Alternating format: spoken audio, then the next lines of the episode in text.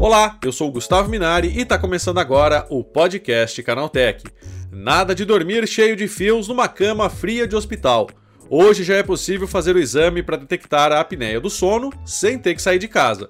O procedimento é uma polissonografia que permite que profissionais de saúde ofereçam a seus pacientes uma solução simplificada, utilizando apenas um celular e um sensor compacto e sem fios.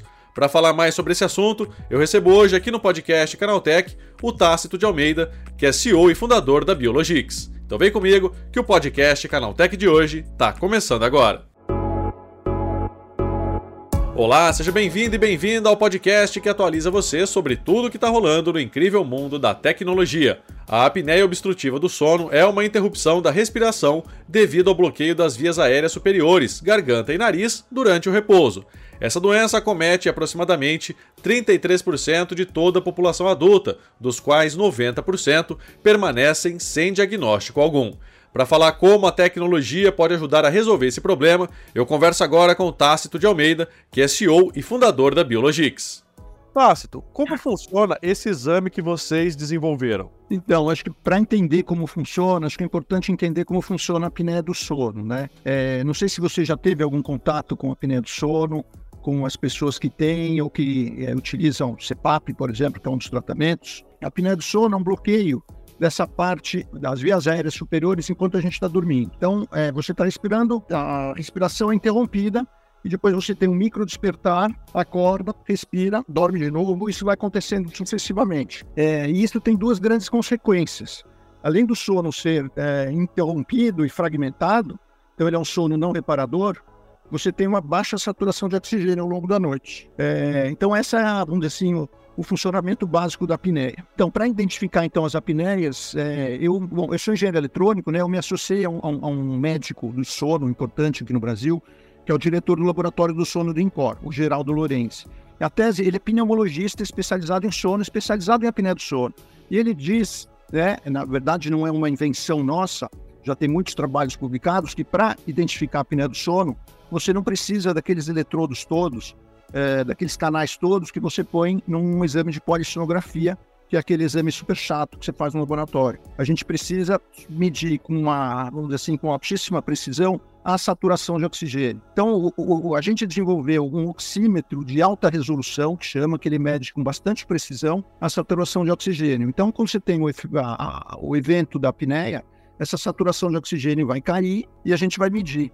Um oxímetro comum não consegue medir, porque ele tem, vamos dizer assim, os, o processamento do sinal deles não é tão sensível para identificar essas quedas. Então a gente mede essa, essas quedas através de um dispositivo que o paciente dorme com ele, colocado no dedo, como esse, exatamente esse aqui. É, tudo que o paciente precisa, então, é em, em vez de um laboratório, dormir cheio de fios, ele vai usar esse dispositivo com o aplicativo da Biologix.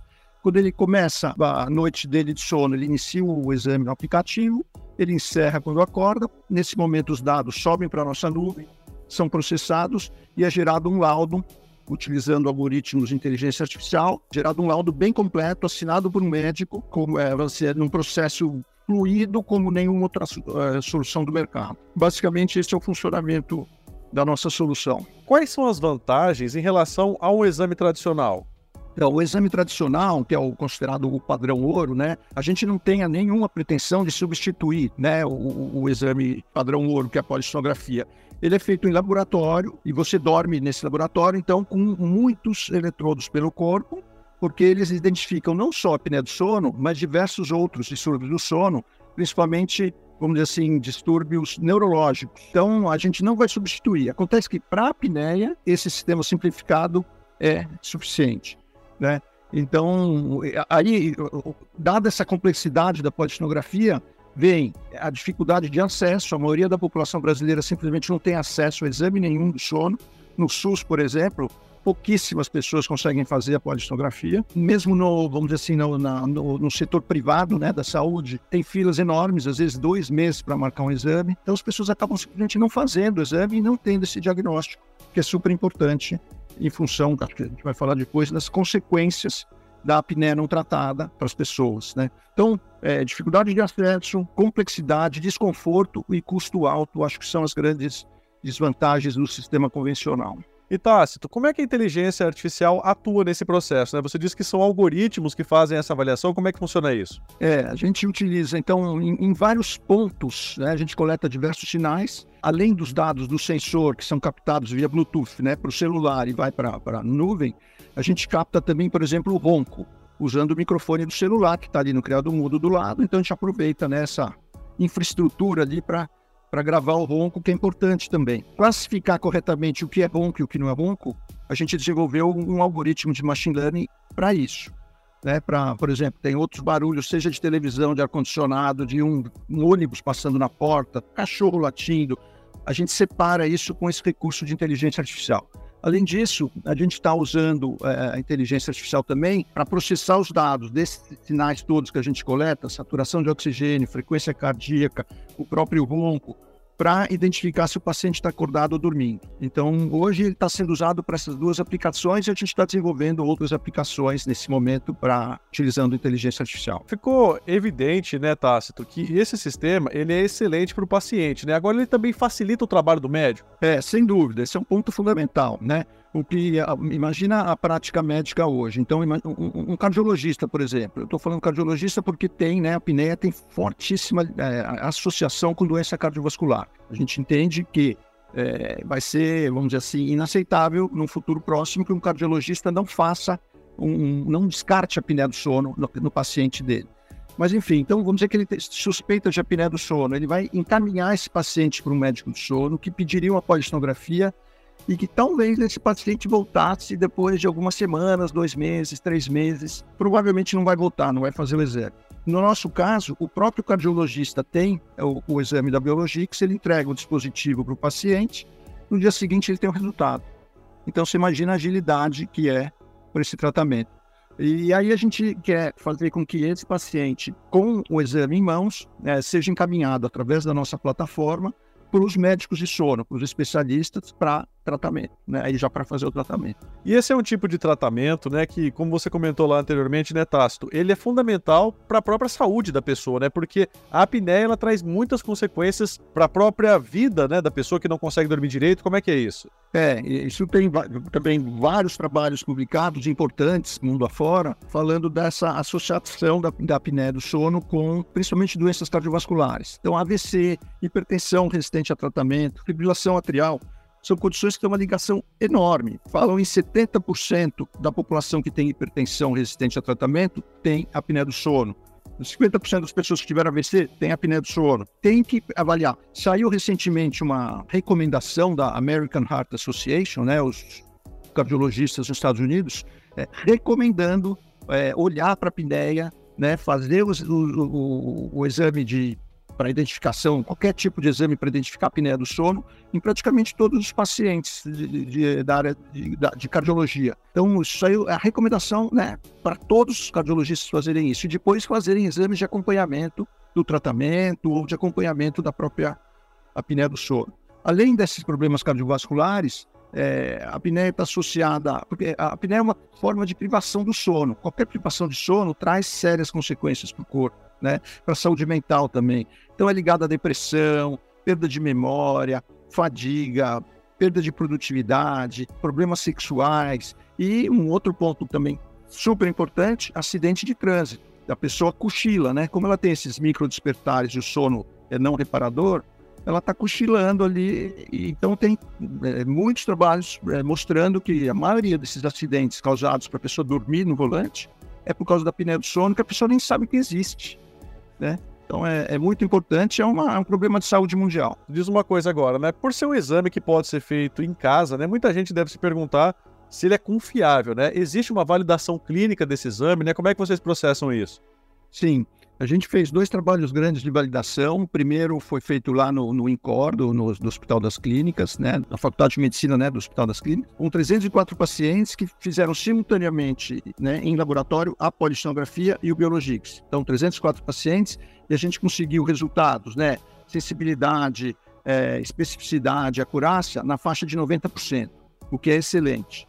Aí o pessoal comentou, bom, mas isso foi num ambiente controlado, com supervisão né, do profissional de saúde ali, né, durante o exame inteiro, como é em casa. né? Que o, o nosso produto é para ser usado em casa, então como que isso funcionaria?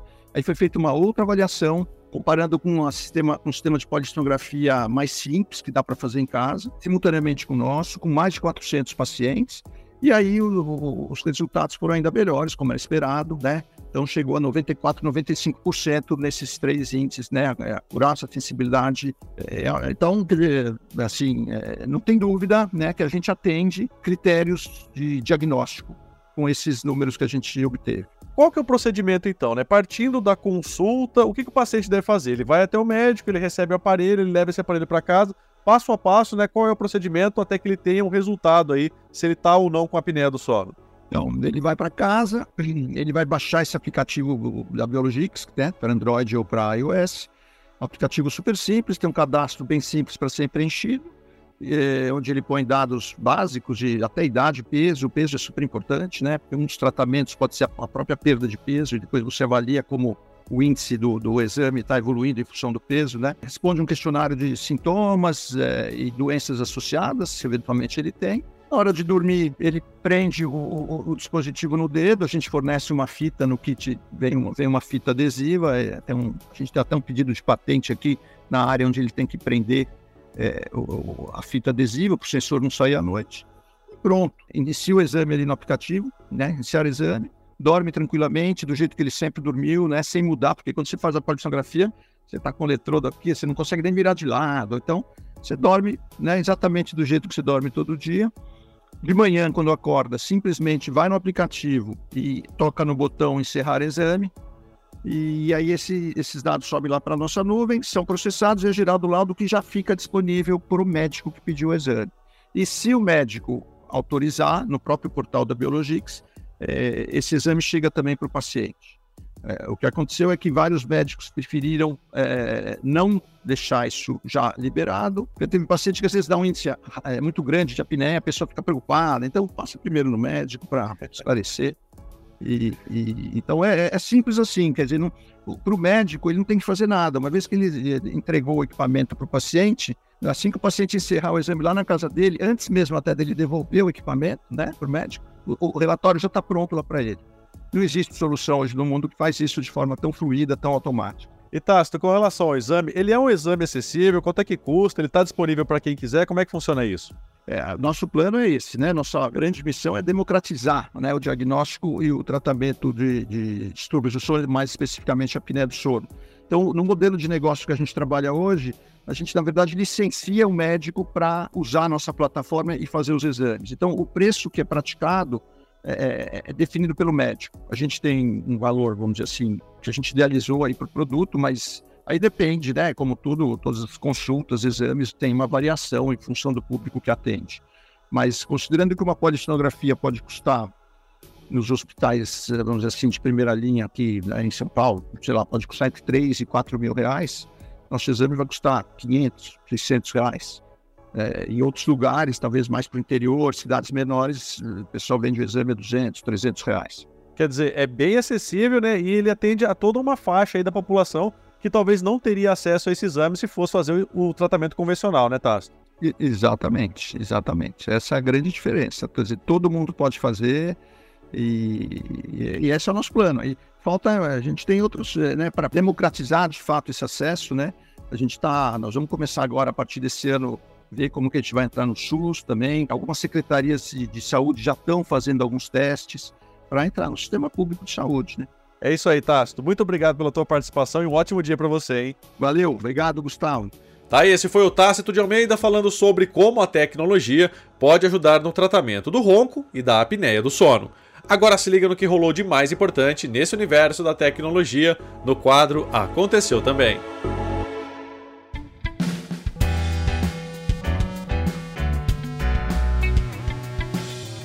Chegou a hora de ficar antenado nos principais assuntos do dia para quem curte inovação e tecnologia. A Microsoft se tornou a segunda empresa da história a atingir 3 trilhões de dólares em valor de mercado. O valor foi obtido após uma alta de 1,3% nas ações da companhia na Bolsa dos Estados Unidos. Com o um novo patamar, a Microsoft se junta à Apple, que até agora era a única empresa a ultrapassar a marca dos 3 trilhões de dólares em valor de mercado. O Apple Car, nome popular dado ao Project Titan, carro elétrico que a marca da maçã vem trabalhando desde 2017, foi adiado mais uma vez. De acordo com o Bloomberg, o lançamento oficial, antes previsto para 2026, não acontecerá antes de 2028. O motivo principal do novo adiamento está na dificuldade que a Apple vem encontrando para fechar com um parceiro forte disposto a investir na produção do carro. A empresa já negociou sem sucesso com a Hyundai, Kia e Nissan, mas todas recusaram por não se sujeitarem a um papel secundário no projeto. A Tesla perdeu o posto de maior vendedora de carros elétricos do mundo para a BYD no último trimestre de 2023, mas não pretende ficar na vice-liderança do ranking por muito tempo. Para contra-atacar a montadora chinesa e recuperar a fatia de mercado perdida nos últimos meses do ano passado, Elon Musk prometeu tirar da gaveta um projeto que vem cozinhando desde 2020 e lançar finalmente um carro elétrico mais acessível. O projeto de lançar um veículo elétrico barato para atender a uma faixa maior da população recebeu o codinome de Redwood e está previsto para ser finalizado em 2025. Brasileiros que usam o Google Chrome estão na mira de uma série de ataques que usam uma extensão perigosa do navegador. O foco está no roubo de dados dos clientes de dois dos principais bancos do país, a Caixa e o Banco do Brasil. Mas o vírus também é capaz de manipular dados de boletos e desviar transferências via Pix. O Brasil é o alvo preferencial da praga digital, que também pode atingir clientes bancários de outros países da América Latina. A Samsung continua investindo no desenvolvimento de sensores para formas não invasivas de monitoramento de glicose no sangue e checagem contínua da pressão arterial. Segundo o Bloomberg, o objetivo da empresa é estrear os seus novos sensores de alta precisão antes da Apple e outras gigantes da indústria. Isso permitiria se destacar entre os consumidores que se beneficiariam dos recursos como a identificação do nível de açúcar na corrente sanguínea em casos de predisposição ao diabetes, além da verificação do nível da pressão arterial para os hipertensos. Tá aí, com essas notícias, o nosso podcast Canaltech de hoje vai chegando ao fim. Lembre-se de seguir a gente e deixar uma avaliação no seu aplicativo de podcast preferido. É sempre bom lembrar que os dias de publicação do programa são de terça a sábado, com um episódio novo às 7 da manhã para acompanhar o seu café. Lembrando que aos domingos tem também o Vale Play, o podcast de entretenimento do Canaltech. Esse episódio foi roteirizado e apresentado por mim, Gustavo Minari, e a edição foi da Julie Cruz. O programa também contou com reportagens de Felipe Demartini, Paula Amaral e Vitor Carvalho. A revisão de áudio é do Wallace Moté com trilha sonora de Guilherme Zomer, e a capa desse programa foi feita pelo Eric Teixeira. Agora nosso podcast vai ficando por aqui. A gente volta amanhã com mais notícias do universo da tecnologia para você começar bem o seu dia. Até lá, tchau, tchau.